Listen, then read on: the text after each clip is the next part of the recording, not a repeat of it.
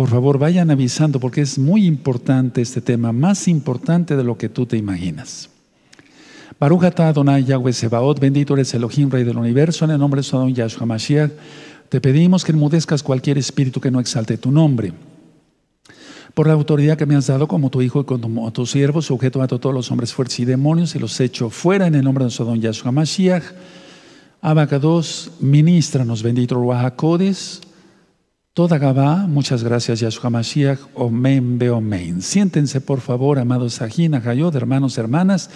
Su servidor, doctor Javier Palacios Celorio, Roe, pastor de la Keila Gozo y Paz en Tehuacán, Puebla, México. En este momento están apareciendo en su pantalla los sitios en internet que puede usted consultar.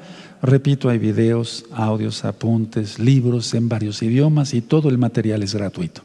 Recta final 19. Vamos a estudiar hoy, yo me inclino ante el nombre K2, porque dice el Abino, el Padre Nuestro, Shinja, santificado, muy exaltado es tu nombre. Vamos por favor a abrir nuestra Biblia, como estamos en los 40 días de arrepentimiento, vamos por favor a leer el Salmo 27, el Salmo 27, por favor. Entonces abran su Tanaj ahí y vamos a leer el Salmo 27.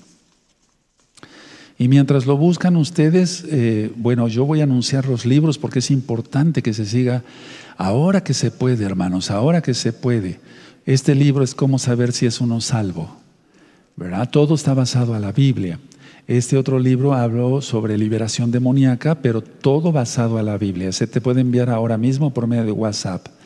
Este otro libro es Pasos para ser un discípulo. Eh, sí, perdón, Pasos para ser un discípulo de Yahshua HaMashiach. Todo está sacado de la Biblia, cómo romper ataduras satánicas, todo basado en la Biblia y en la práctica. De nada serviría decir cosas que no se han hecho. ¿Quién es Yahshua HaMashiach? Precioso libro porque es, todo está sacado del, Tanaj, de la Biblia. Preguntas y respuestas de la Torah. Hace ratito me daban el reporte y se han enviado miles de miles de miles de miles de miles de libros. Gracias a Yahshua y todo el material es gratuito. Preguntas y respuestas de la Torah. Este otro libro es un libro, eh, es, aquí explico, bueno, le decimos el de la Keilah, de la congregación, gozo y paz. Aquí explico qué es la Torah, qué es el Shabbat, qué son las dos casas de Israel. Todo está explicado acá todo sacado de la Biblia. Este es en español, este es en inglés, lo mismo. Por si tú tienes conocidos que hablen inglés, se los puedas hacer llegar y lo más pronto posible y así vas a ser bendición para muchísimas almas. Vamos a leer el Salmo 27 ya que estamos en estos 40 días de Teshuvah. Dice así: Yahweh es mi luz y mi salvación, ¿de quién temeré? Yahweh es la fortaleza de mi vida, ¿de quién he de atemorizarme? Cuando se juntaron contra mí los malignos, mis angustiadores y mis enemigos para comer mis carnes, ellos tropezaron y cayeron. Aunque un ejército acampe contra mí, no temerá mi corazón. Aunque contra mí se levante guerra, yo estaré confiado. Una cosa he demandado a Yahweh, esta buscaré, que esté yo en la casa de Yahweh todos los días de mi vida, para contemplar la hermosura de Yahweh y para inquirir en su templo. Verso 5, por lo que vamos, voy a explicar el día de hoy en recta final 19. Porque Él me esconderá en su en el día del mal, me ocultará en lo reservado de su morada, sobre una roca me pondrá en alto. Luego levantará mi cabeza sobre mis enemigos que me rodean y yo sacrificaré en su mishkan sacrificios de júbilo. Cantaré y entonaré exaltaciones a Yahweh. Oye, oh Yahweh, mi voz con que a ti clamo, ten compasión de mí, respóndeme. Mi corazón ha dicho de ti, buscad mi rostro, tu rostro buscaré, oh Yahweh. No escondas tu rostro de mí, no apartes con ira a tu siervo, mi ayuda has sido. No me dejes ni me desampares, el ojín de mi salvación. Aunque mi padre y mi madre me dejaran, con todo Yahweh me recogerá. Enséñame, oh Yahweh, tu camino y guíame por senda de rectitud a causa de mis enemigos. No me entregues a la voluntad de mis enemigos, porque se han levantado contra mí testigos falsos y los que respiran crueldad. Hubiera yo desmayado si no creyese que veré la bondad de Yahweh en la tierra de los vivientes. Aguarda a Yahweh, esfuérzate y aliéntese tu corazón. Sí, espera a Yahweh. Eso, con, con firmeza, con mucha fe. Bueno, vamos a ver este tema de recta final 19 y antes les sugiero a todos que estén viendo este video, suscríbanse de una vez al canal y dale ahí a la campanita porque así te llegarán las notificaciones de los videos porque vamos a estar viendo mucho material de los últimos tiempos. ¿De acuerdo? Eso va a ser mucha bendición para ti. Bueno, hoy es 23 de septiembre del año 2020 gregoriano. Repito, hoy es 23 de septiembre 2020 gregoriano. Y hace tres años se puso la señal de la mujer. Hace tres años se puso la señal de la mujer. En el año 2011 yo filmé y grabé unos videos sobre todo el estudio de Apocalipsis, desde el capítulo 1 hasta el capítulo 22. En aquel tiempo no contábamos con un equipo tan profesional, digo tan profesional porque algunos hermanos han, han hecho bendición para la congregación, para que salga mejor la imagen, el sonido y demás. Entonces esos, esos videos, aunque están, se ven borrosos, etcétera, etcétera, pero la enseñanza es Biblia total. Entonces esos videos se filmaron en el año 2011, aunque diga ahí en los canales que fueron subidos en el 2014, de hecho fueron grabados en el 2011.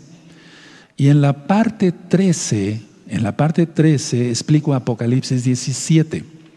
Y ahí en Apocalipsis 17 explico, hablo ya que la bestia revivida era el Islam, el Islam, creado por la católica romana. Explico también que es bueno, eh, creo que todavía no había dado yo el, el, estudio de la bestia y el sistema global, pero desde el 2011 ya estaba yo explicando sobre la bestia, sobre el Islam, el imperio otomano resurgido. Entonces no es una doctrina nueva, no es que haya yo cambiado de doctrina, no, es que es lo que dice el Tanaj. Ahora voy a explicar el por qué.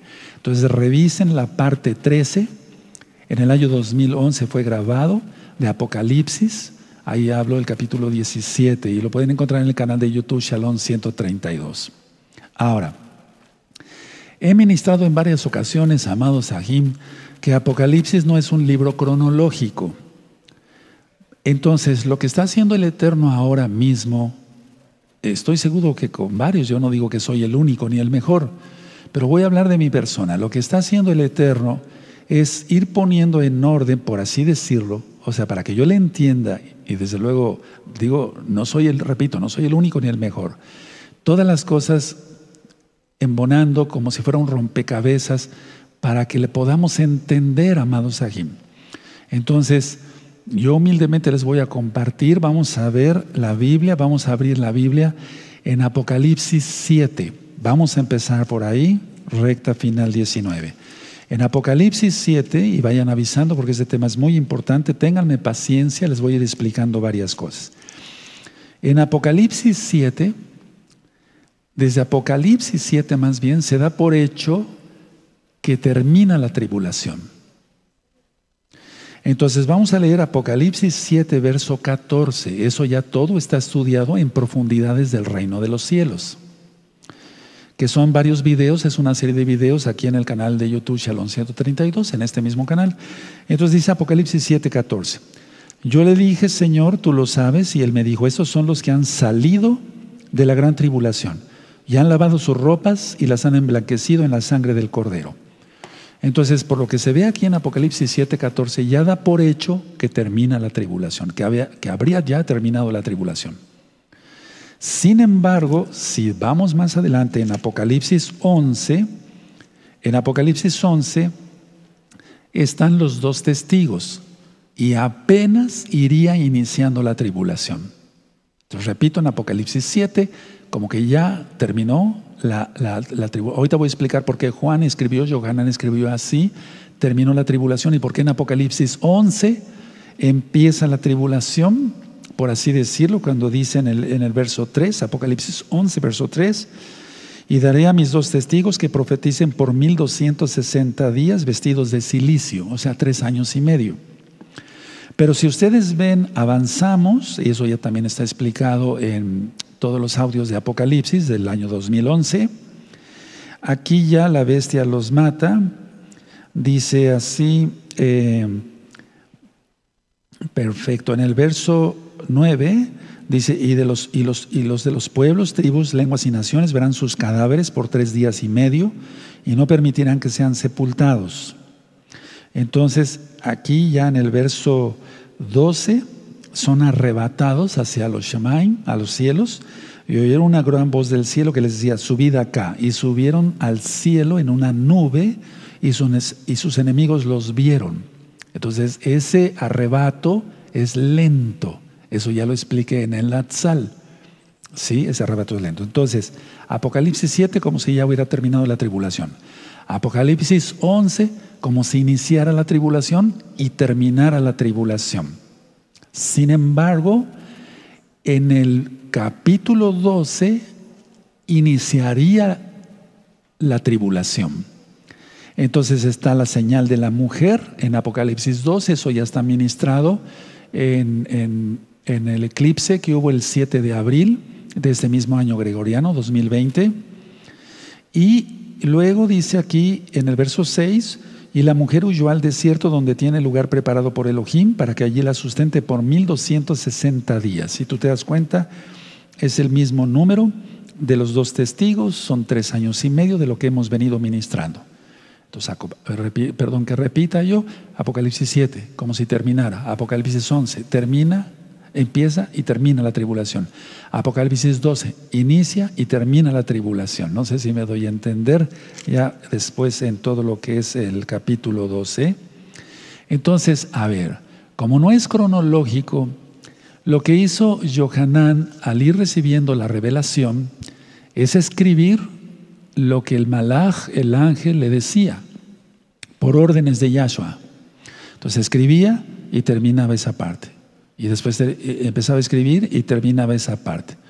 No quiere decir que Juan escribió mal, no, eso sería una blasfemia, porque toda escritura es inspirada por el Ruach tú lo conociste como Espíritu Santo.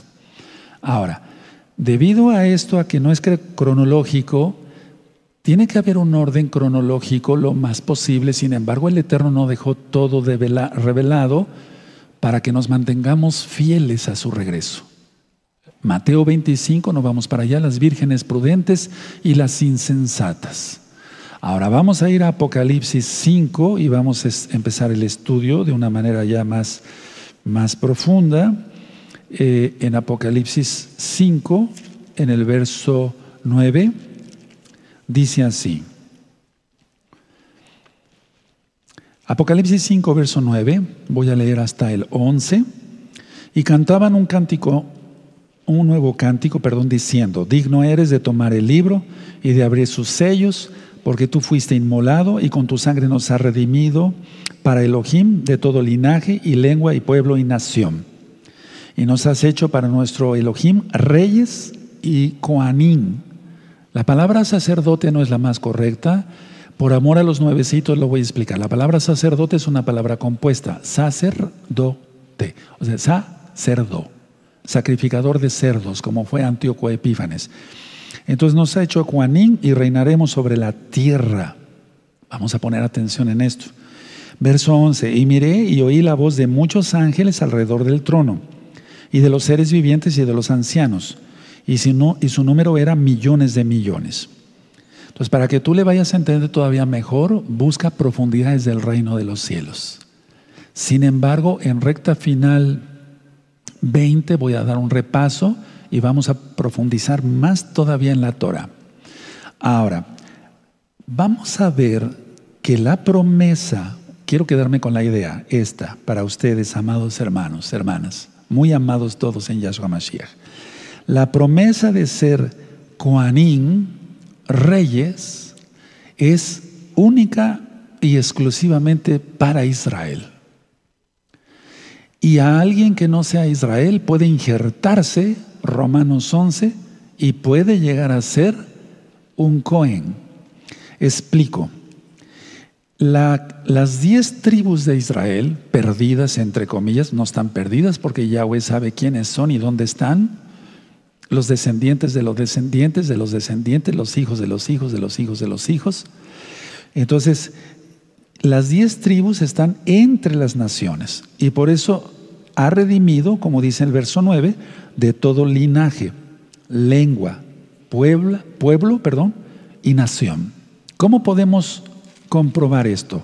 Vamos a estudiar la Torah, Éxodo 19. El que no estudia Torah no le entiende nada a las palabras de Yahshua, a las palabras de Pablo, de Rab Shaul, a las palabras de Kefas, de Pedro, de Juan, de Yohanan, a las palabras de ningún apóstol, pues, empezando por nuestro Elohim, Yahshua Mashiach. Entonces, en Éxodo 19, verso 6, explicaba yo en la fiesta de John Teruah, dice así en Éxodo 19, verso 6, y vosotros me seréis un reino de Kuanim, mal traducido como sacerdotes, y gente santa. Estas son las palabras que dirás a los hijos de Israel. No le estás hablando a otro pueblo. En las naciones estamos bien metidos las doce tribus de Israel, en las naciones ahorita. De hecho, la amada casa de Judá también, la tribu de Leví, la tribu de Isahar, de Zabulón, de Benjamín, de Efraín, de Dan, etcétera, etcétera. Estamos todos bien metidos en las naciones. Entonces, ¿a quién fue eh, profetizado el ser sacerdotes? Juanín a Israel. Ahora, vamos a ir a Apocalipsis 1. Vamos a ir a Apocalipsis 1, por favor. Y vamos a ver el, capítulo, perdón, el capítulo 1 y vamos a ver el verso 6. Busquen Apocalipsis 1, verso 6. Dice así. Y nos hizo reyes y Coanín, una vez más. Para Elohim, su Padre, a Él sea el esplendor e imperio por los siglos de los siglos. Amén. Leolam, por siempre. Bueno, entonces, a ver, aquí entendremos que la Biblia, desde Génesis hasta Apocalipsis, es totalmente israelita. Cuando Pablo se dice, bueno, fui enviado a los gentiles, fue enviado a la casa de Israel que estaba entre las naciones, entre los gentiles. De hecho, nuestro Adón, nuestro Señor Yahshua HaMashiach dice, no he venido sino a buscar a las ovejas perdidas de la casa de Israel, entre las naciones. Ahora, en Apocalipsis 5 entonces, verso 9, Vamos a volver ahí. Y cantaban un nuevo cántico diciendo, digno eres de tomar el libro y de abrir sus sellos, porque tú fuiste inmolado y con tu sangre nos has redimido para el ojín de todo linaje y lengua y pueblo y nación. Entonces ahora ya la entendemos. Aleluya. Ahora, vuelvo a repetir, el que no, no tenga ninguna que diga, no, pues yo no soy judío, no, no, ni una gotita de sangre, no sé. De todas maneras, puede ser Israel. Mira, el Eterno es bueno, Él no hace excepción de personas. Ahora, quiero llevarlos tantito a Apocalipsis 4, en el verso 4. Quiero que leamos todos, dice, después de esto miré y aquí una puerta abierta en el cielo. Todo eso está explicado en profundidades del reino de los cielos. Y la primera voz que oí, como de trompeta, shofar, hablando conmigo, dijo, sube acá. O sea, fue llevado en el espíritu. Y yo te mostraré, pongan atención en la frase que vamos a leer, las cosas que sucederán después de estas. Las cosas que sucederán después de estas. En el año 2017, un poquito antes de los terremotos acá en México, eh, yo ministré eh, estos temas de profundidades del reino de los cielos. Ahora, yo dije esto, vamos a ver cómo está el cielo ahora mismo, o sea, vamos a estudiar cómo está el cielo. Recuerda que para el eterno no hay pasado, presente y futuro, Él es, Él es. ¿Recuerdan la enseñanza de la zarza que dice Yahshua? Ahí en la zarza no está la resurrección de los muertos explicada. Sin embargo, Él ve a Abraham, Isaac y Jacob ya resucitados. Por eso la transfiguración donde aparecen Moisés y Elías. Entonces para él no hay problema, él no habita en esta dimensión. Bueno, entonces, a ver, las cosas que sucederán después de estas. ¿Cuáles estas? Empieza a ministrar aquí los seres vivientes, todo eso ya lo ministra en profundidades del reino de los cielos. Y las cosas como van en la tierra ahorita, con esto del bicho, la firma del Tratado de Paz de Israel con Bahrein y los Emiratos Árabes Unidos y los demás países que se vayan a unir árabes, que voy a ministrar sobre eso hoy también. Todo implica ya, o sea, eh, indica que la escena donde está profetizando las cosas que sucederán después de estas, ya se va a cumplir. Esto del cántico, para que Yahshua abra totalmente todos los sellos. Ahora, quiero llevarlos antes, por favor, a, perdón, al, Salmo 33.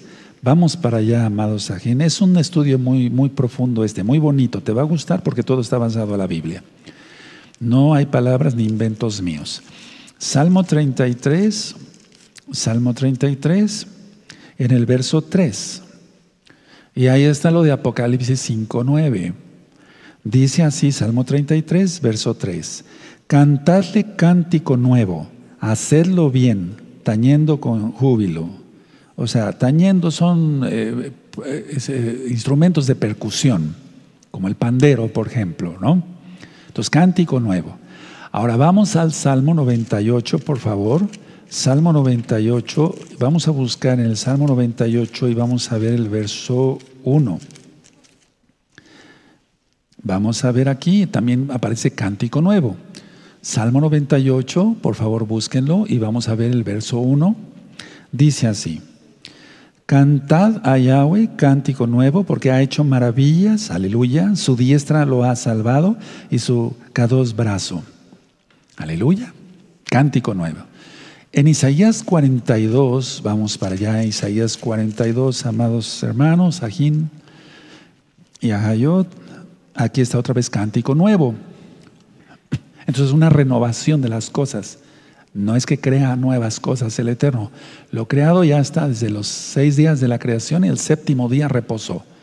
Por eso nosotros guardamos el Shabbat, porque nuestro testimonio debe ser el de en seis días hizo los cielos y la tierra y el séptimo día reposó Yahweh. Aleluya. Como está en Génesis, en Bereshit. Entonces, Isaías 42, 10 dice, Cantad a Yahweh un nuevo cántico, su exaltación desde el fin de la tierra, los que descendéis al mar y cuanto hay en él, las costas y los moradores de ellas. O sea, que todo el mundo exalte al Todopoderoso. Ahora, en Romanos, vamos para allá, la carta de Romanos, vamos al Brihadashah. La carta a los Romanos, en el capítulo 3, fue escrita por Pablo, desde luego, capítulo 3, y en el verso 24. Entonces, vamos a ver Romanos 3:24, vamos a estudiar esto a profundidad. Romanos 3:24 dice así: siendo justificados gratuitamente por su gracia mediante la redención que es en Yahshua HaMashiach. Es decir, no es por nuestros méritos, sino por la gracia inmensa del Todopoderoso que somos salvos. Pero eso no nos exime de que no guardemos sus mandamientos, porque en Juan 14, 15 dice, si me amáis, guardad mis mandamientos, eso es. Entonces, a ver, Aquí en Apocalipsis 5 aparece mucho esa palabra. Vean, vamos a volver otra vez. Apocalipsis 5.9. Dice así. 5.9 de Apocalipsis, no se pierdan de ahí, vamos a estar yendo constantemente para allá. Y cantaban un nuevo cántico, diciendo, digno eres de tomar el libro y de abrir sus sellos, porque tú fuiste inmolado. Subrayan esa palabra, me parece muy interesante esa palabra y con tu sangre nos has redimido para el ojín de todo linaje y lengua y pueblo y nación. Entonces pueden decir, bueno, un puertorriqueño, un panameño, un mexicano. ¿Cómo? ¿Puede ser Cohen? Sí, claro que sí. Uno, que es, es muy probable que sea casa de Israel. Para eso les invito a los nuevecitos a estudiar el libro de Oseas en este mismo canal, Shalom 132. Es en dos videos, Oseas eh, video 1 y 2, y también las dos casas de Israel. O puede ser un puertorriqueño, un panameño y un mexicano que a lo mejor no tienen sangre judía, pero se hacen uno con Israel por creer en Yahshua.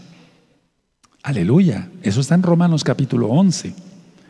Pero hemos visto en números 15, 16, una misma ley, una misma Torah, tendrá el natural como el extranjero. Pero vamos a profundizar, apenas estamos empezando, amados hermanos. Entonces, subrayas de la palabra inmolado. Perfecto.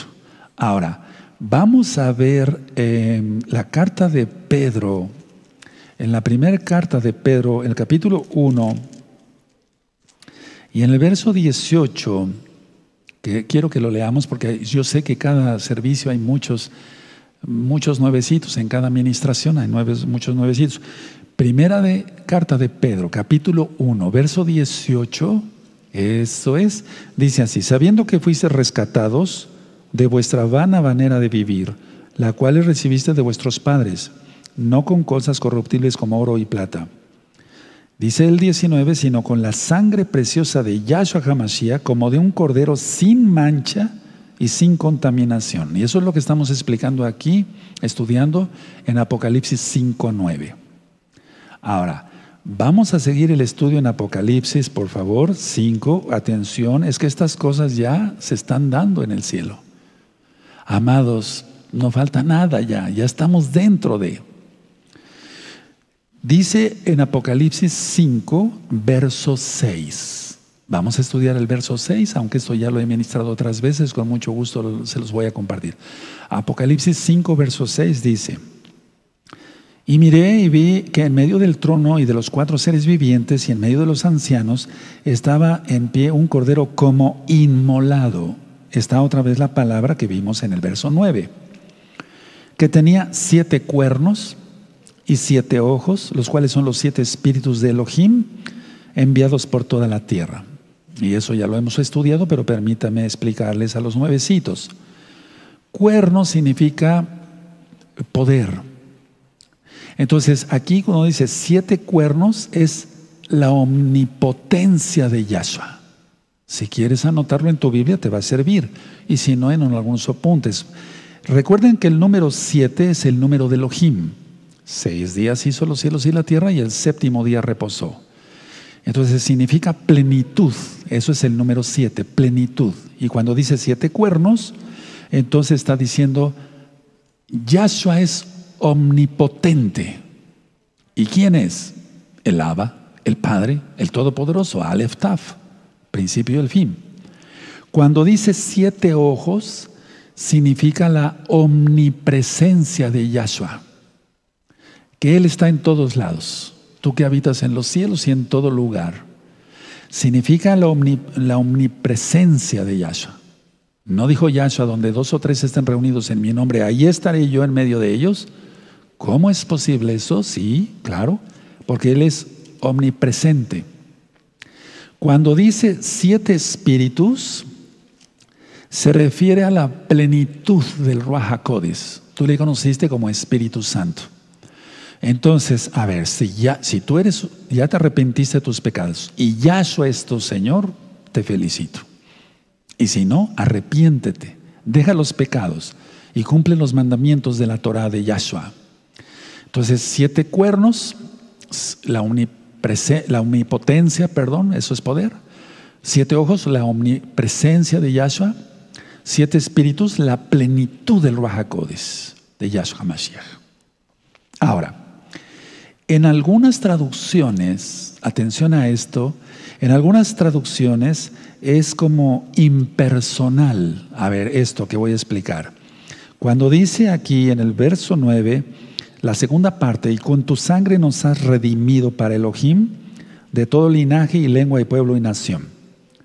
Entonces, a ver, Aquí están hablando los ancianos, Sakenin en hebreo. Entonces, Saken quiere decir anciano. Entonces, y en algunas Biblias como que aparece como impersonal, como si estas personas, perdón por el ejemplo otra vez con los plumones, fueran personas, sin ser irreverente, ¿verdad? Y dijera, nos has redimido, nos has redimido, nos compraste a estas personas. No, no, eso no, eso está mal porque en algunas Biblias viene muy mal traducido, amados hermanos. No, sino ahí se están incluyendo los ancianos. Entonces los ancianos y los seres vivientes son almas redimidas. Ya lo expliqué en profundidades del reino de los cielos. Busquen esos videos y véanlos.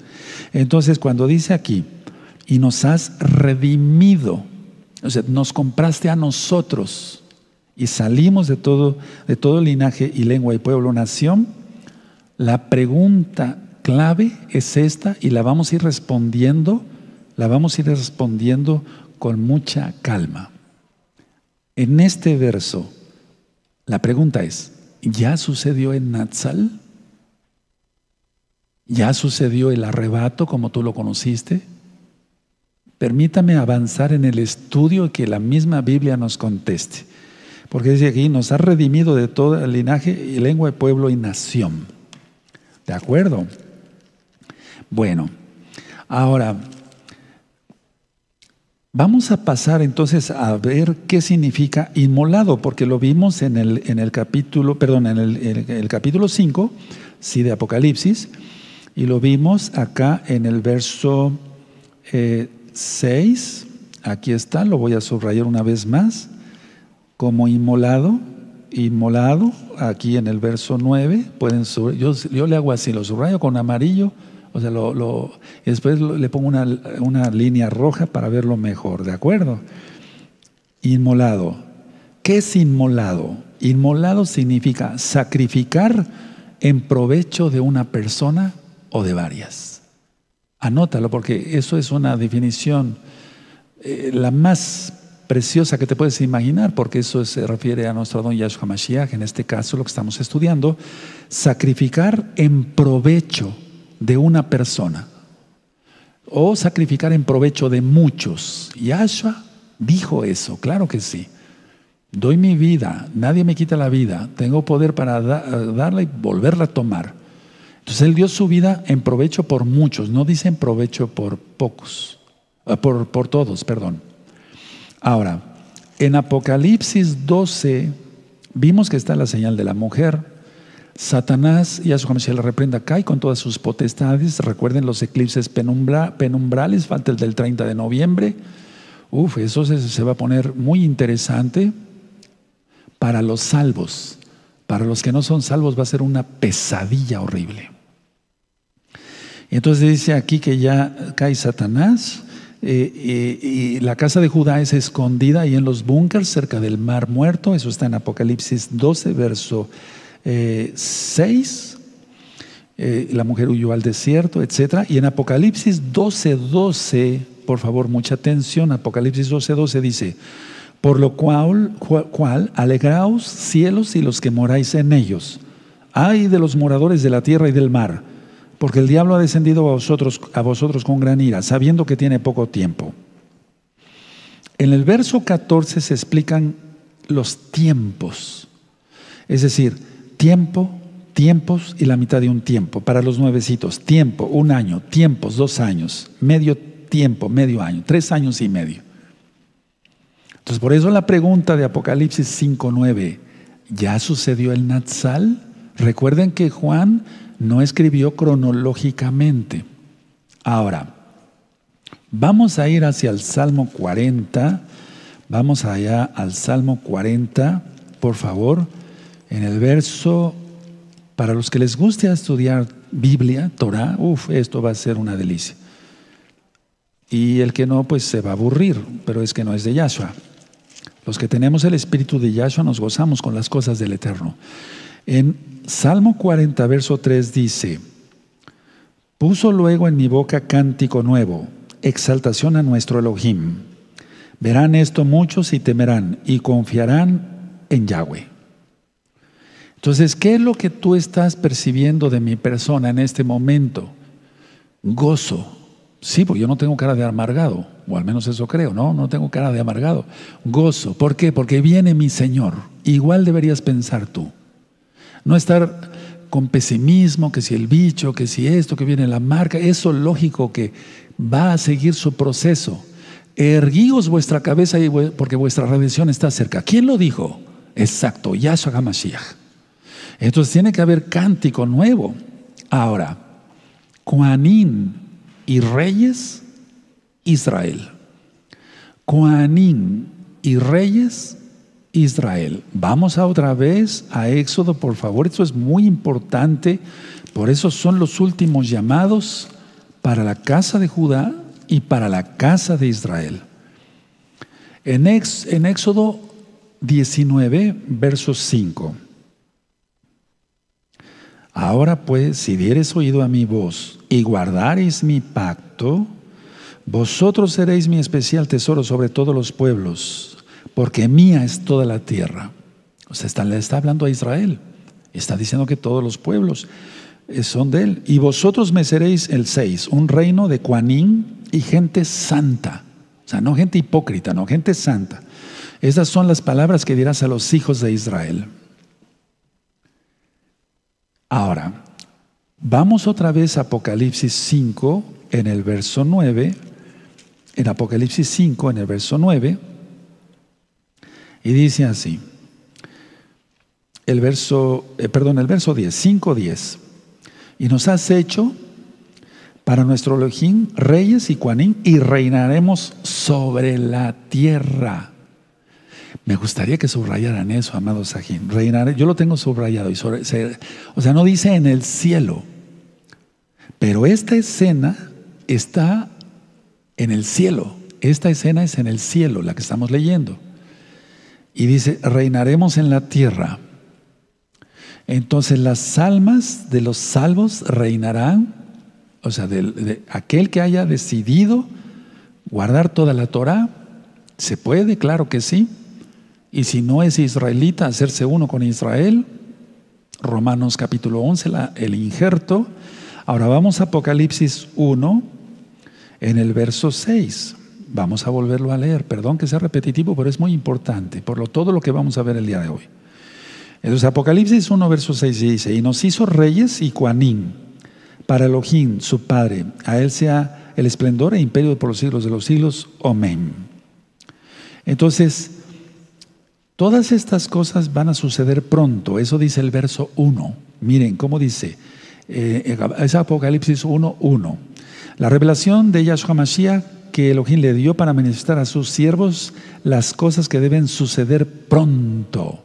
Ya lo he explicado mucho, pero yo sé que hay muchos nuevecitos y por amor a ustedes lo voy a ministrar.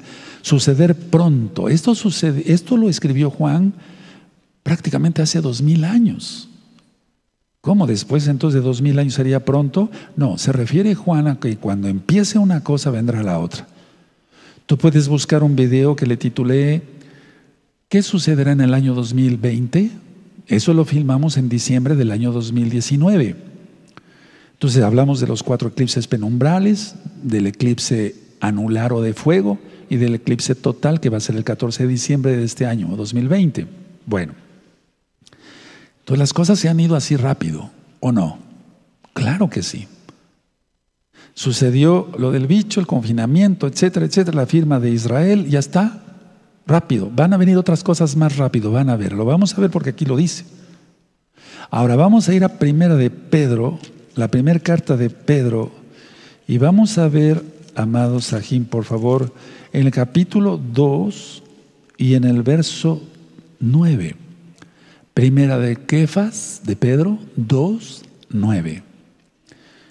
Entonces yo no los voy a engañar, yo le estoy ministrando el Tanaj, Reyes y Juanín, Israel. Esa fue la promesa para Israel. Y la, y, la, la boda será con Israel. Oseas 2.19, Jeremías 2.2. Bueno, entonces en 1 de Pedro 2.9 dice, Vas vos, mas vosotros sois linaje escogido. Lo voy a leer tal cual para que se entienda. Real sacerdocio, nación santa, pueblo adquirido por Elohim, para que anunciéis las virtudes de aquel que os llamó de las tinieblas a su, a su luz admirable. Y aquí se está refiriendo a Israel aquellos que estaban reunidos ahí. Miren, dice aquí, mas vosotros sois linaje escogido, real sacerdocio, o sea, Juanín, nación santa, Israel, pueblo adquirido por Elohim, Israel, para que anunciéis las virtudes de aquel que os llamó a la de las tinieblas a su luz admirable, te remite a Éxodo 19, versos 5 y 6. ¿Sí o no? Claro que sí. Pues vamos a subrayar la, hacia dónde te remite, porque está hablándole a Israel. Lo mismo encuentras, y esto es Torah, Éxodo, en Deuteronomio 4:20, etcétera, etcétera, etcétera. Entonces te remite a la Torah, a la Torah. ¿Con quién se casa Yahshua? Con Israel. La boda es con Israel. Y el real sacerdocio, para que se entienda la que una es con Israel, o sea, el sacerdocio como tal. Ahora, Quiero platicarles esto, miren, porque ha habido mucha confusión y quiero aclararla. Según la Biblia, hay una diferencia entre el Natsal y la segunda venida de Yahshua HaMashiach. Ahora, si tú quieres como pregunta, ¿hay una diferencia entre el Natsal, la boda, el arrebato, y la segunda venida de Yahshua HaMashiach? La respuesta literal es sí, sí. Según la Biblia, no me estoy refiriendo a ninguna denominación X o Z. La segunda venida de Yahshua HaMashiach ocurrirá en un día de Yom Kippur. Atención, porque el domingo este que viene es Yom Kippur, el día del perdón. Y ocurrirá en un día de Yom Kippur. Moisés subió, estamos en los 40 días de Teshuvah, los 40 días de arrepentimiento, subió y bajó en Yom Kippur. Moshiach, Mashiach, Moshe, Moisés fue un prototipo del Mesías, más no el Mesías. Y fue un siervo del Eterno, uff, muy grande.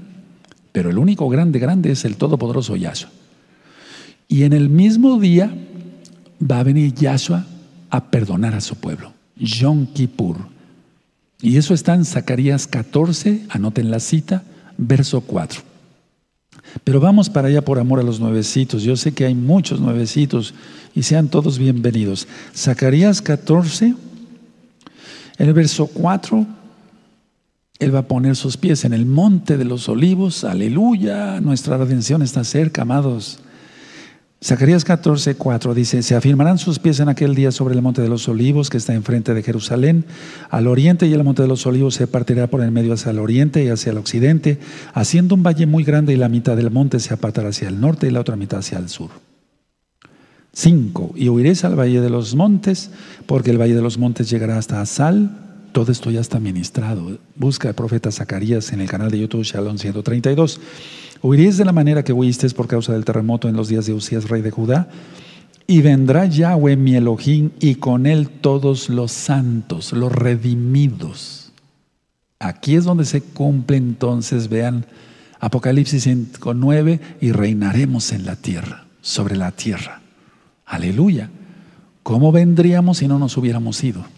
¿Cómo vendríamos si no nos hubiéramos ido? Repito. Bueno, entonces, a ver. Yahshua va a venir en un día de Yom Kippur. ¿Para qué? Para reinar. Será el gran trompetazo para anunciar el reino de Yahshua Mashiach en la tierra. Perdona a Israel como en el día que perdonó en Yom Kippur cuando Moisés bajó. El Natsal, la boda, el arrebato, como lo has conocido, ocurre en otro día, en otra fiesta, y es la fiesta de Yom Teruah, que pasamos hace unos días.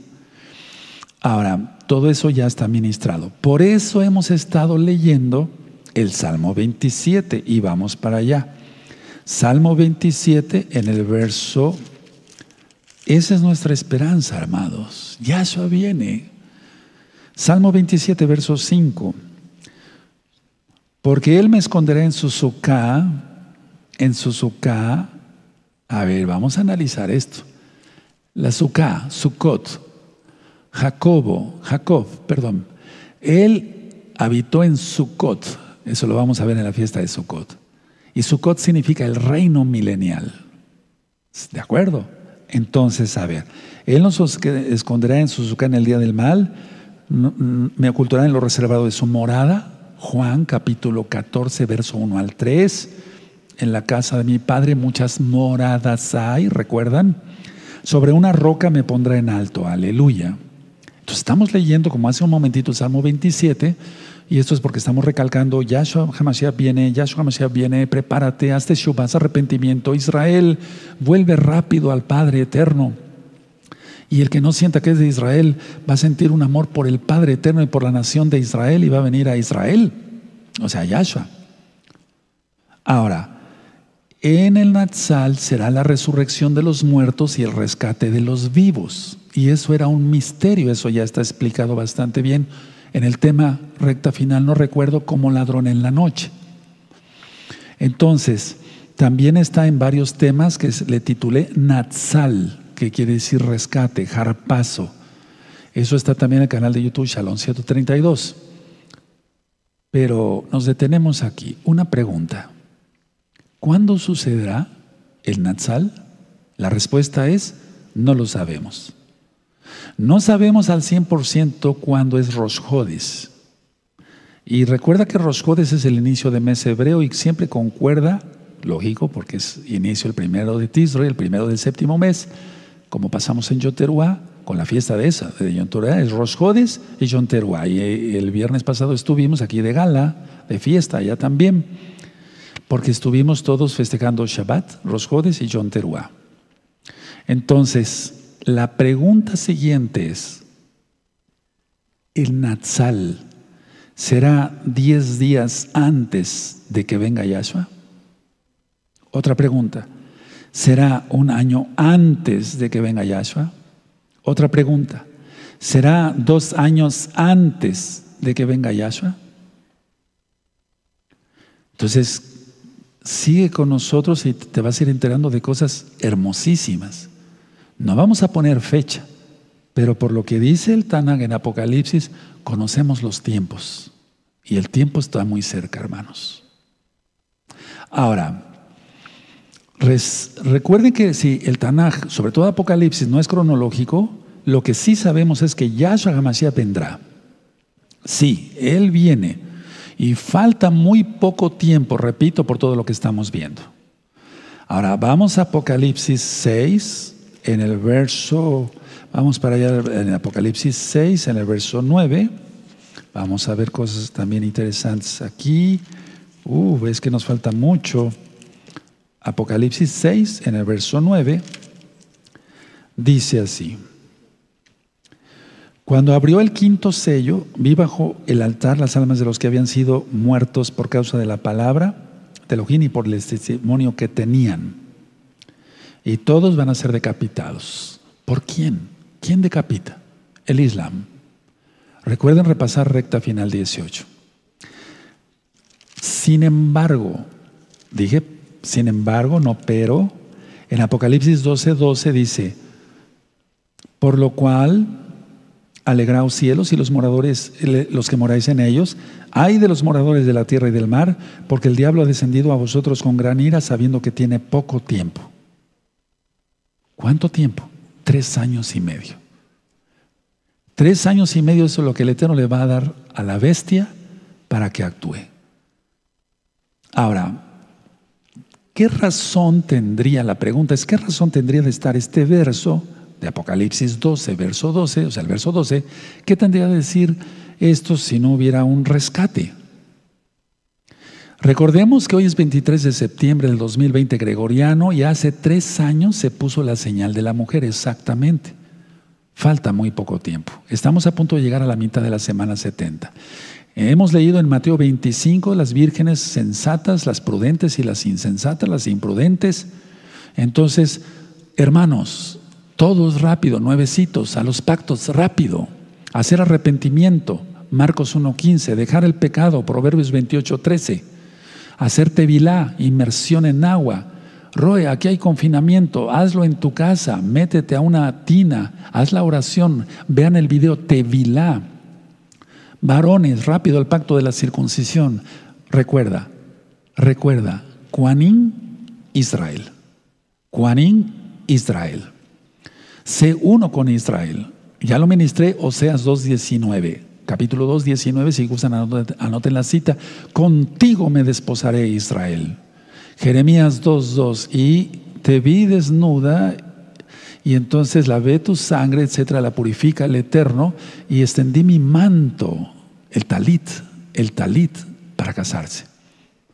Ahora, voy a pasar aparentemente a otra cosa, pero va a ser sobre este mismo tema. Miren, Hemos leído sobre la palabra langostas, inclusive di el tema, bueno, prácticamente el libro completo del libro de Joel. Entonces, en hebreo langosta es arbó, arbó, y es la misma raíz de árabe. Por favor, anoten esto, esto es muy importante. La palabra langosta, tú lo puedes buscar en un diccionario hebreo español, es arbó En algunos parece como arbe. Es la misma raíz de la palabra árabe. Entonces, cuando está hablando de langostas, podríamos decir, bueno, son muchas personas, son drones, son helicópteros, etcétera. Sí, muchas cosas, sí. Pero en el año 2011, en la parte 13, estoy hablando ahí, hablé sobre el Islam, revivido. Entonces, ahora ya voy asentando más las cosas. Les voy a explicar por qué voy por partes. Porque si yo diera todo, aún así hay hermanitos que no comprenden, no los critico. Hay gente que ataca, eso es otra cosa, ¿no? Pero hay, hay, hay, gente buena, pues. El único bueno es el eterno. Pero sí, hay gente buena aquí en la tierra. Y entonces preguntan y no saben. Entonces, si yo hubiera lanzado toda la información, cuando yo di en el 2011 ese tema de parte 13, uff, hubo una reboteada. Está loco el Roe, ya se volvió loco el doctor Palacios, como que el imperio otomano. El Islam está resurgiendo en todo el mundo. Y gente de todas las naciones está adoptando el Corán como su manera de vivir y no la Biblia, no la Torah. Ahora, mucha atención. En Apocalipsis leemos muchas veces la palabra Kadoshim o Kedoshim, o sea, los santos. Los santos tenemos el nombre de Yahweh en la frente. Y está, quiere decir que está sobre nuestra mente, nuestro corazón. Atención, Atención, atención. ¿Para qué está el nombre de Yahweh sobre nuestras frentes, sobre todo de los 144 mil sellados? Para protegerlos del Islam radical. Anótalo y lo verás después. Es decir, si tú ahorita estás diciendo, pero ¿cómo? Está loco. Recuerda esto. Roma, la católica romana, inventó el Islam. Investiga, por favor. Entonces, podemos poner un ejemplo de tantos. Apocalipsis 9.4. En Apocalipsis 9.4 dice, y se les mandó que no dañasen a la hierba de la tierra, ni a cosa verde alguna, ni a algún árbol, sino solamente a los hombres que no tuviesen el sello de Elohim en sus frentes. Ahora, esto es el pozo del mismo infierno. En Apocalipsis 3 dice, el humo salieron langostas sobre la tierra. Ahora, permítame, porque es un poco como complicado para mí darles, bueno, no complicado, sí, un poquito difícil, darles todo de una sola vez, pero sí lo voy a hacer para que ya quede filmado y grabado, porque el Eterno nos va a separar algún día, yo quiero que tengan todo el material. De hecho, entonces, la palabra arbo en hebreo árabe, eso significa, es la misma raíz de árabe, entonces son islamistas, fundamentalistas, el Islam radical. Y por eso el Eterno pone el sello de Elohim, su, perdón, su, su nombre en nuestras frentes para ser protegidos. Rápido, rápido hermanos. No estoy diciendo esto para ganar adeptos. Yo no gano dinero con esto. Ni estoy loco para formar una nueva religión. Estoy hablando de lo que enseñó Yahshua HaMashiach y lo que dice aquí en la Biblia, que son las palabras de Yahshua HaMashiach a través del Malaga, a través de Juan. En Apocalipsis 11 vemos el templo. Y después si tú lees Ezequiel 38, 39, 40, 41, donde está el tercer templo como tal, pongan atención, porque el nuevo templo, no el que va a nacer, porque en este se va a centrar la bestia. ¿Cómo se va a centrar Yahshua Mesías ahí donde se sentó la bestia? No, no, porque eso ya viene. De hecho, judíos ortodoxos están anunciando, el Mesías, el Mashiach ya está aquí. Solo está esperando órdenes para revelarse. Pues ¿quién le da órdenes? ¿Cómo está eso? Pero nuestro Yahshua es el Mashiach y es el Todopoderoso. Aleluya. Bueno, entonces el nuevo templo, me estoy refiriendo al nuevo templo, nuevo templo no tendrá patio para gentiles. Anótalo, por favor. No, yo no digo, yo no estoy diciendo que no tendrá patios. Estoy diciendo que no tendrá patio para gentiles, porque ya las dos casas estarán unidas. Aleluya. Si yo doy el estudio de cada cosa de lo que le estoy explicando, nos llevaríamos una hora en cada cosa. Entonces, lo resumí lo más que pude. Ahora, En Apocalipsis, en Apocalipsis 11 dice que atormentaban a los hombres. ¿Y cómo es eso de atormentarlos? En el verso 10 de Apocalipsis 11, verso 10 dice, y los moradores de la tierra se regocijarán sobre ellos y se alegrarán y se enviarán regalos unos a otros, ya lo expliqué en la recta final 18, porque estos dos profetas habían atormentado a los moradores de la tierra. ¿Cómo es que se atormenta la gente?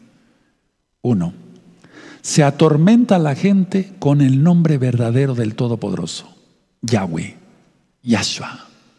Velo. Tú le dices a una persona, ¿pero por qué? ¿Estás loco? ¿Es Jehová? ¿Es Jesús? Etcétera. Y uff, ¿no los estás atormentando?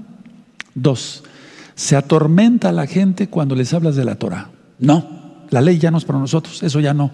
El Shabbat ya no, eso no. Los estás atormentando. Ojo, atención. Se están cumpliendo las cosas nuestros, ante nuestra propia nariz, hermanos. Se atormenta la gente con el mensaje de las dos casas de Israel. No, no está, no. Allá están los judíos. Nosotros somos la iglesia, etcétera, etcétera. Ya no, no, no. Ese es el tormento de los dos testigos. El nombre correcto, Yahweh, Yahshua HaMashiach otro atormentamiento, hablarles de la Torah, que cumplan las fiestas del Eterno, no fiestas paganas como la Navidad y el Año Nuevo Romano. El mensaje de las dos casas. Ahora, en Apocalipsis 12, verso 17, ojo, atención, cuando el diablo, Yahshua Michel le reprenda, vea que ya no puede, o sea, que la casa de Judas se escondió por Yahweh mismo en los búnkers, va a buscar a los descendientes de la casa de Israel. Entonces dice Apocalipsis 12, verso 17. Entonces el dragón se llenó de ira contra la mujer y se fue a hacer guerra contra el resto de la descendencia de ella. ¿Cuál es el resto de la descendencia de ella? La casa de Israel. Los que guardan los mandamientos de Yahweh y tienen el testimonio de Yahshua. La casa de Judá ahorita no. Ellos no tienen el testimonio de Yahshua. Se refiere a nosotros. Entonces, a ver, en, árabe hay cosas que no quisiera yo mencionar, pero las tengo que mencionar. Aquel karza, ahorita lo vamos a ver, o al karza, es la persecución que viene. Es decir, se refiere al devorador, a la difamación, al criticón, al acusador. Es acusación, pero no es el acusador de los hermanos, es acusación. Es el mismo Hasatán. Entonces, todo esto, amados,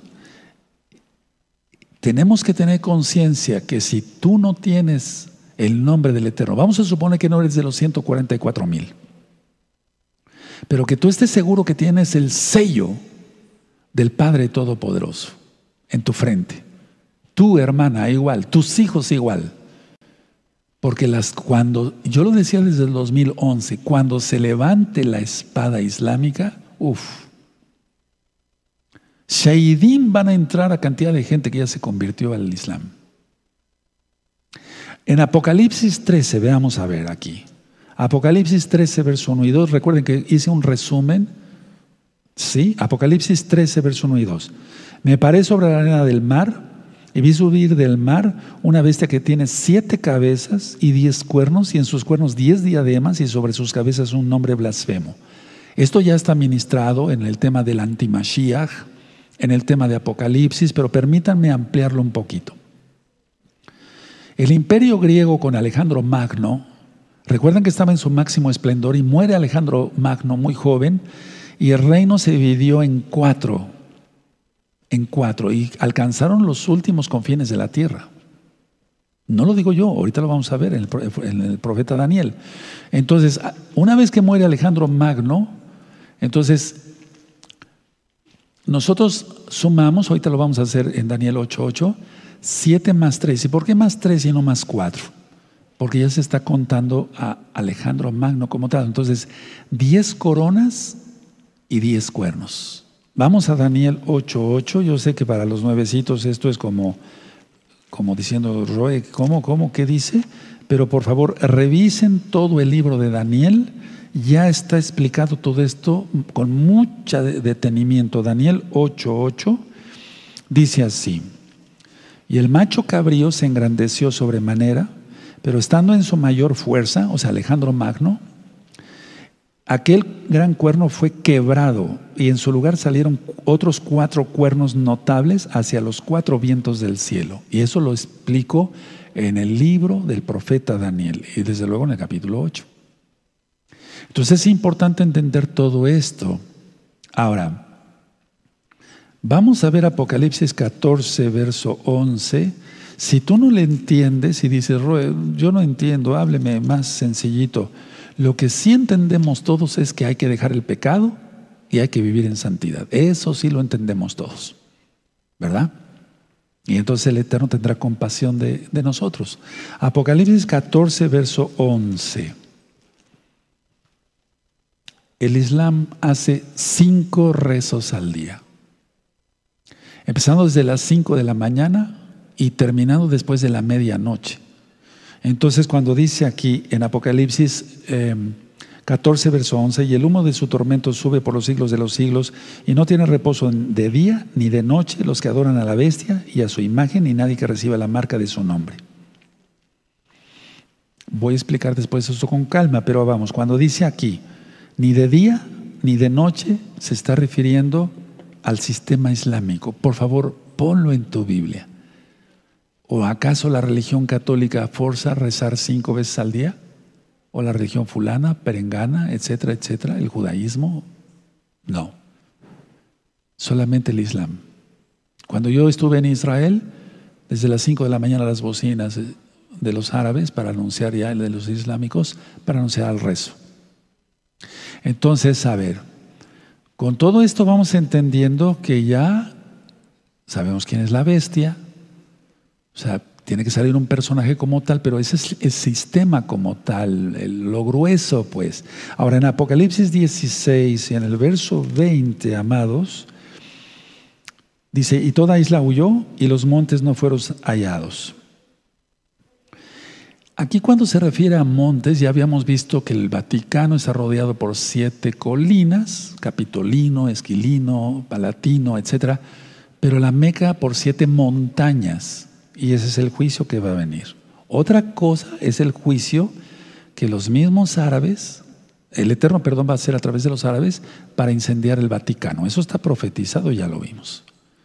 Entonces, a ver, la Meca aparte de, las siete montañas, se sienta sobre ocho masas de aguas diferentes. Y es que Apocalipsis es algo que, que, nunca vamos a acabar de aprender hasta que venga Yahshua. Entonces Apocalipsis 17 dice, vino entonces uno de los siete ángeles que tenían las siete copas y habló conmigo diciendo, ven acá y te mostraré la sentencia contra la gran ramera, la que está sentada sobre muchas aguas con la cual han fornicado los reyes de la tierra y los moradores de la tierra y se han embregado con el vino de su fornicación. Y tú dirás, pero era la católica romana, Rue, ¿por qué está usted cambiando? Ve el video parte 13 del año 2011 y ahí explico Apocalipsis 17 con, con mucho detalle. Entonces recuerden, la católica romana inventó el Islam. Pónganse a estudiar, investiguen, amados Sahim. Ahora, ya sabemos que el, agua o las aguas se refiere a naciones, igual. Ahorita vamos a ver unas diapositivas. Cuando dice en Apocalipsis 17, verso 3, y me llevó en el espíritu al desierto, Roma no tiene ningún desierto. Arabia Saudita tiene dos desiertos y gigantescos, gigantescos hermanos. Entonces cuando dice aquí, y me llevó en el espíritu al desierto y vi a una mujer sentada sobre una bestia escarlata llena de hombres de blasfemia que tenía siete cabezas y diez cuernos. Cuando dice Babilonia la grande, la madre de las rameras, vestida de escarlata, recuerda, amado, no se te vaya a olvidar, católica romana inventó el Islam. Es lo mismo. Es lo mismo, amados. Si tú estudias la guerra de los cruzados, etcétera, etcétera, tú te vas a dar cuenta, o sea, ya lo ministré en la bestia y el sistema global. El papado siempre ha querido Jerusalén como capital. Mandó a los árabes, a ver, conquisten. La conquistaron, conquistaron Jerusalén, pero no la querían soltar y después mandó a los cruzados el papa hicieron una masacre De todas maneras, es lo mismo. ¿Se dan cuenta, amados? Sí, bueno, la idea es esta. Roma, Islam. Roma, Islam. Roma no tiene desiertos. Arabia Saudita tiene dos desiertos gigantescos. Pero recuerda, la mujer, Roma. La bestia, Islam. Ahora, en Apocalipsis 21, quise hacer un resumen, Apocalipsis 21, en el capítulo el capítulo 21, verso 21, ojo, atención, porque esto es de fuego, todo es de fuego. Las doce puertas eran doce puertas, cada una de las puertas era una perla. Subraya perla, yo lo tengo subrayado, pero ya desde hace muchos años. Perla. ¿Ya lo subrayaron? Perla. Está hablando de la nueva Jerusalén. Hadash Jerusalén, Jerusalén Hadashah perdón, y la calle de la ciudad era de oro puro, transparente como vidrio. Entonces, a ver, ¿te acuerdas de Mateo 13, la perla de gran precio? A ver, vamos a ver de qué está hablando Yahshua, porque recuerden, la Biblia es totalmente judía, hebrea. Mateo, perdón, Marcos, sí, Mateo, perdón, Mateo 13, verso 45 y 46. Vamos para allá. Y ahorita entonces vas a entender quiénes son los Juanín, los sacerdotes, eh, los reyes, las puertas, porque son de perla. Entonces, a ver, cuando tengan Apocalipsis, eh, perdón, Mateo 13, verso 45 dice, también el reino de los cielos es semejante a un mercader que busca buenas perlas. 46, que habiendo hallado una perla preciosa, fue y vendió todo lo que tenía y la compró compró Yahshua a Israel. Lo compró. Con su sangre bendita. Y aquel que quiera ser salvo tiene que venir al Dios de Israel, al Elohim de Israel. No hay otra manera de salvarse. Porque nadie va, al Abba sin Yahshua Mashiach. Y hay que guardar los mandamientos, ahorita lo vamos a ver. Ahora, vamos por favor a Isaías al profeta Isaías en el capítulo 10. Hay buen tiempo, sí, ya me extendí un poquito, pero vale la pena, hermanos, ya voy terminando, pero ya, Robert, pero nos ha usted dicho el arrebato, ¿cuándo va a ser? Calma, vamos a verlo con calma. Entonces, a ver, Isaías 10, el verso 22, Mr. Hermeot. Espérenme un momento, discúlpeme. Isaías 10, verso 22. Porque si tu pueblo, oh Israel, fuere como las arenas del mar, el remanente de él volverá. La destrucción acortada rebosará justicia. Subrayen ese verso y ahí tienes la cita de Romanos 9, 27. Porque si tu pueblo, oh Israel, fuere como las arenas del mar, el remanente de él volverá. La, la destrucción acordada rebosará justicia. Por favor, subrayen eso, como las arenas del mar. ¿Sí? ¿De acuerdo? Muy bien. Ahora, ya fuimos entonces, vimos en Apocalipsis 21, pero vamos a ver otra vez Apocalipsis 21. Vale la pena, amados, vale la pena, vale la pena que estemos todos eh, sellados con el nombre bendito del Todopoderoso Yahweh. Apocalipsis 21, verso 21. No hay puerta para gentiles, no hay puerta para gentiles en el cielo. No hay puerta trasera, no hay puerta trasera, no hay patio trasero en el cielo. Apocalipsis 21, 21. Las doce puertas eran doce perlas. Ahí está. Cada una de las puertas era una perla. Y la calle de la ciudad era de oro puro, transparente como vidrio. Ahora, atención, las perlas inician con un granito de arena. Puedes anotarlo. Las perlas inician con un granito de arena y es una metáfora de los hijos de Israel. Entonces, la perla de gran precio que ya vimos en Mateo 13, y vamos a ir a Romanos 9, 27. Y en un momento ya vamos a pasar a ver las diapositivas. En Romanos 9:27, perdón, todavía falta un momentito. Romanos 9:27 dice así, También, los espero que tengan Romanos 9:27. Por favor, ténganlo todos. Eso, y tú ya sabes hacia dónde voy o a dónde nos lleva Yahshua, ¿verdad? Dice Romanos 9:27, también Isaías clama tocante a Israel, si fuera el número de los hijos de Israel como la arena del mar, tan solo el remanente será salvo. Entonces decía yo, las perlas inician eh, con un granito de arena, se van formando ahí en la concha, etcétera, etcétera, hasta que llega a ser una perla preciosa. Es Israel, los hijos de Israel. No hay puerta para gentiles. Son las doce tribus de Israel. Antes de pasar a las diapositivas, atención, amada Keilah, gozo y paz local y mundial. Una pregunta. ¿Por qué un ciclo, completo de fiestas con la Keilah cerrada? ¿Se dan cuenta? Ya pasamos Yom Teruah, vamos hacia Yom Kippur, vendrá Sukkot, primeramente el Eterno, cerrada. Atención, atención, porque todavía no he terminado. Uno, para purificación personal del rebaño y a nivel general, el último llamado a las naciones que están compuestas por las doce tribus de Israel. Vuelvo a repetir porque eso fue una revelación, una visión. Entonces, ¿por qué un ciclo, un año cerrada la Keila para purificación personal del rebaño completo. Por eso nos vamos a reunir en Yom Kippur. Recuerda que Yom Kippur es perdón para el pueblo. Y atención, atención, el último llamado a las naciones para arrepentimiento, a las naciones compuestas por las doce tribus de Israel. No nada más las diez. En Apocalipsis 22, 2, por favor, vamos para allá. En Apocalipsis 22, 2, hay doce meses, ¿se acuerdan?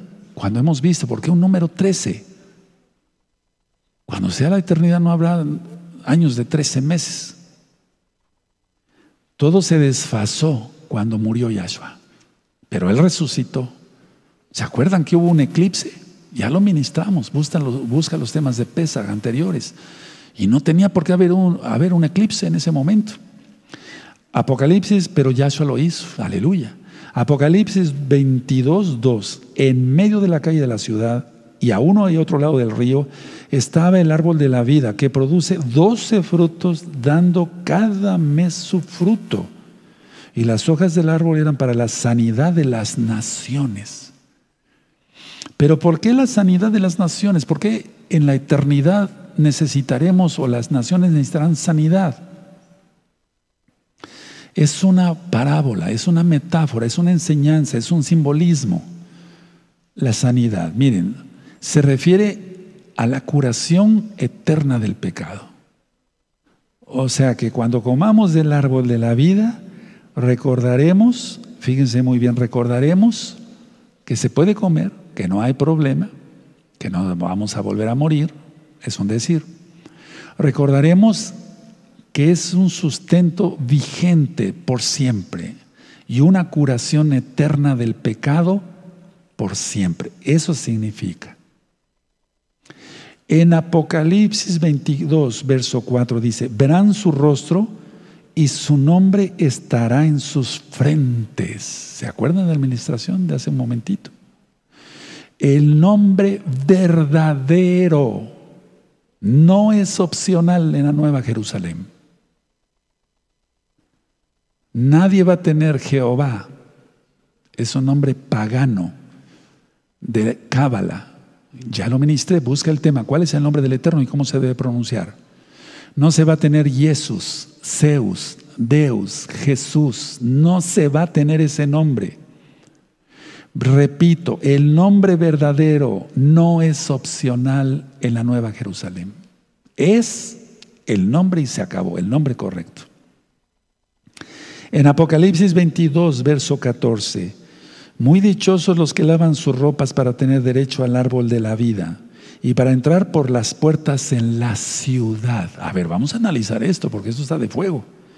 Muy dichosos los que lavan sus ropas para tener derecho al árbol de la vida, o sea, sustento vigente y curación eterna del pecado.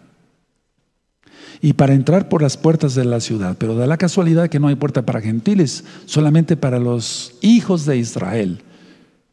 Y si tú no eres Israel, hazte uno con Israel, Romanos 11, tan sencillo, cumpliendo todos los mandamientos, y gózate.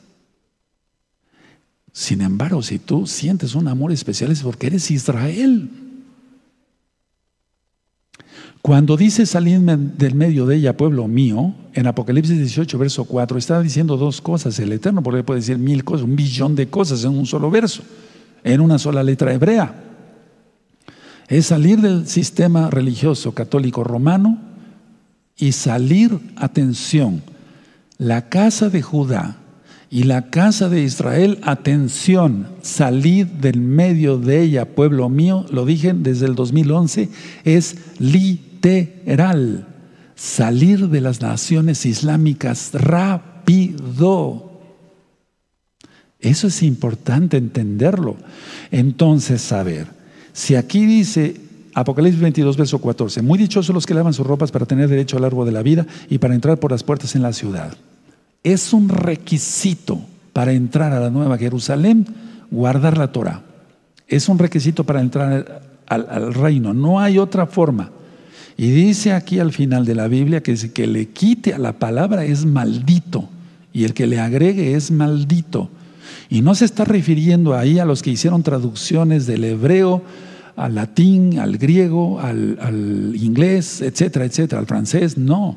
Se está refiriendo porque para hacer adjetivos, adverbios, proverbios, verbos, etcétera, pues puede haber algún pequeño error.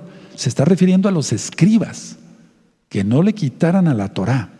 Y eso tú lo ves aquí, dice en el verso 19, Apocalipsis 22, 19, y si alguno quitara de las palabras del libro de esta profecía, Elohim quitará su parte del libro de la vida y de la santa ciudad y de las cosas que están escritas en el libro. Y te remite a la Torah, Deuteronomio 4.2.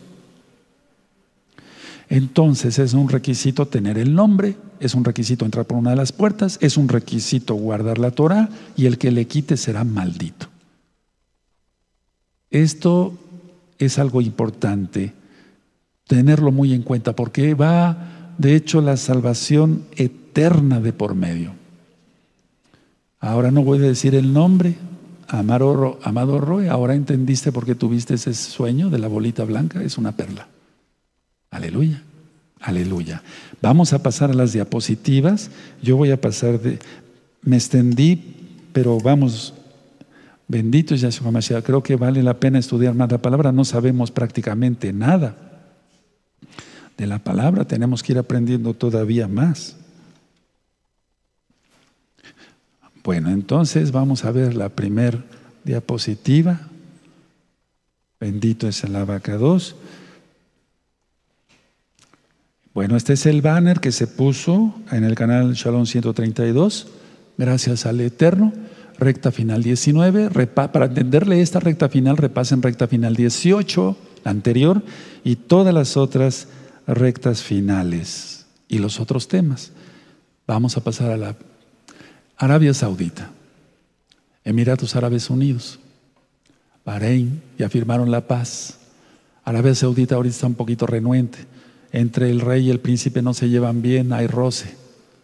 Hay dos desiertos, ahorita lo vamos a ver aguas, o sea, mares, por así decirlo. Seguimos. Aquel carza, difamación, devorar, acusación, criticón. Entonces, si alguien, aunque no sea árabe, dice, bueno, no, la Torah ya no, etcétera, etcétera, mira quién te está reinando, quién te está hablando, este demonio. Este demonio, Yahshua Mashiach le reprenda. No, la Torah ya no, el Shabbat ya no, la circuncisión ya no, etcétera, etcétera. Su nombre es Jesús, su nombre es Jehová, etcétera, etcétera. No digo más. ¿Seguimos? Langosta en hebreo, arbó.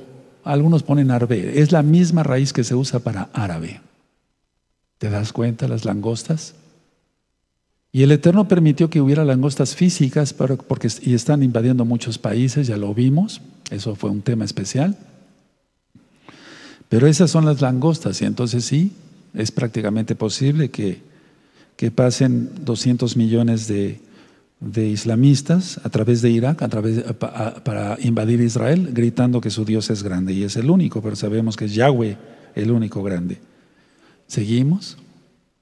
cinco oraciones o rezos, decíamos en Apocalipsis 14, verso 11, y entonces adoran a la bestia eh, y no tienen reposo de día ni de noche. Desde las 5 de la mañana hasta pasada la medianoche están rezando.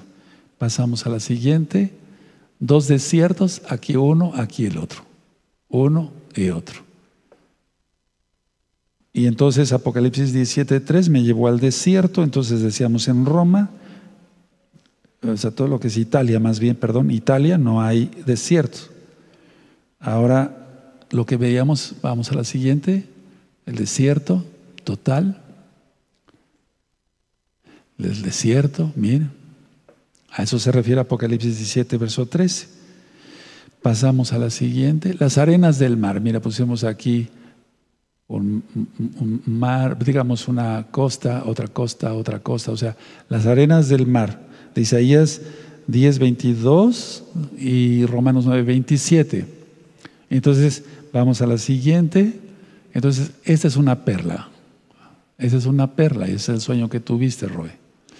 Bueno, pero la idea es esta, se forma a través de, por arena. Y entonces ya eh, se forma la perla, es de gran precio y es Israel. Y son reyes, serán reyes, seremos reyes y Kuanín, mal traducido como sacerdotes, Éxodo 19, versos 5 y 6. Apocalipsis 1, verso 6. Bendito es el abacado. Seguimos. Este es un dibujo de la nueva Jerusalén. Aquí está el bueno, está pintado, está el, iluminado el Bet Hamidash, el templo. Y así están, van a estar las puertas. Es un decir, ¿verdad? Es un decir.